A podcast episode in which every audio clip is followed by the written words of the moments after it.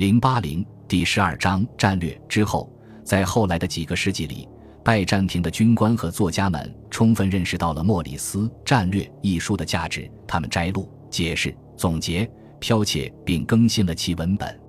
戴恩称之为军事科学的著作，就是这样一部改书作品。它至少可以追溯到七世纪后期，因为著作中研究了阿拉伯穆斯林，而不是萨珊波斯人。他进一步证明了拜占庭军事文献的生命力。其他的例子都是由戴恩所注意到的，但我并没有看到。包括艾利安的版本都是对乌尔比修的《战术》一书的摘录，还有一本《军事事务》是从《战略》中摘录出来的。此外，还有各种丢失的文本，都是通过现存作品的遗迹和示意表达出来的。拜占庭军事文献的第一个伟大时代是六世纪。并非理所当然地认为是扎什丁尼进行战争和征服的时代。接着到来的是扎什丁尼时期的大瘟疫，这是一个世界性的历史事件。瘟疫杀死了很大一部分人口，毫无疑问摧毁了每一个帝国机构，包括陆军和海军。兵变、篡位以及波斯灾难性的入侵接连发生。拜占庭人经历了惨烈的胜利后，几乎在同时。又发生了阿拉伯的入侵，使得拜占庭的人口大为减少，极度贫困，以至于到了七世纪末，人们几乎没有什么阅读和写作。但经历衰退之后，拜占庭并没有就此凋零，而是从八世纪末开始明显复苏，并将走向真正的经济、文化和军事复兴。复兴时期的一个成果是迎来了拜占庭军事文献的第二个伟大时代。它可能也是其军事复兴的一个促成因素。首先是利奥六世的作品《智者》，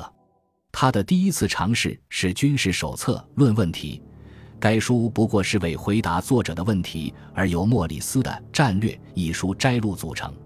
这本书的开端平淡无奇，他当时可能已经二十多岁了。接着他创作了一部更为充实的作品《战术宪法》，分阶段写成，后来由利奥更认真。更具文学素养的儿子君士坦丁七世编辑而成。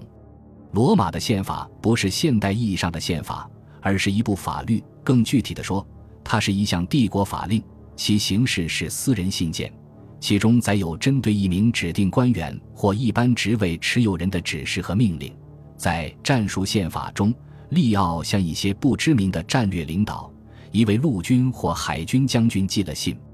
期待已久的由乔治 ·T· 丹尼斯 S.J. 编辑的新版本《战术宪法》即将出版，但与此同时，只有 J· 拉米1745年的佛罗伦斯版是以1612年乔尼斯·梅修斯修订的第一莱顿版为基础。该版本是对雅克·保罗·米格纳出版的《希腊教父全集》一书的剽窃，由梅修斯、拉米或米格尼编辑成各种各样的引文。这些文字大概都是初次引用的。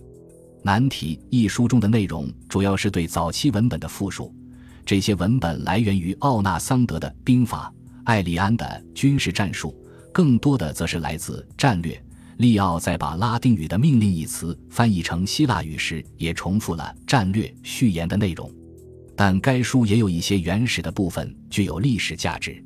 这些材料不是由作者或文本内容组织的，而是按照一个合乎逻辑的方案依主题来组织的。法条一：战术，或者更确切的说是演习；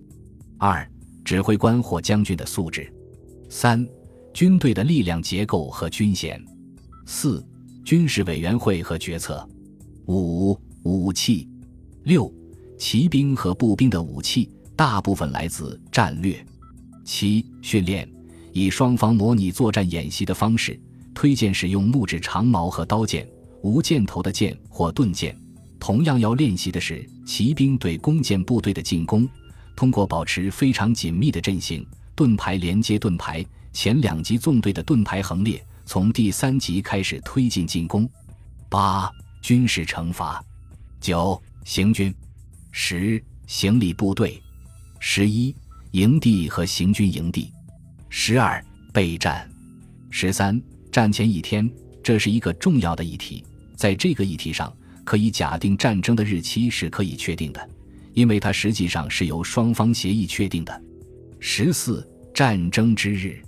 十五包围战，十六战斗的第二天，十七意外入侵，十八不同民族的风俗习惯与战略中描述的风俗相似，但大多是针对穆斯林敌人的。十九海战，二十战争格言，最后是结尾。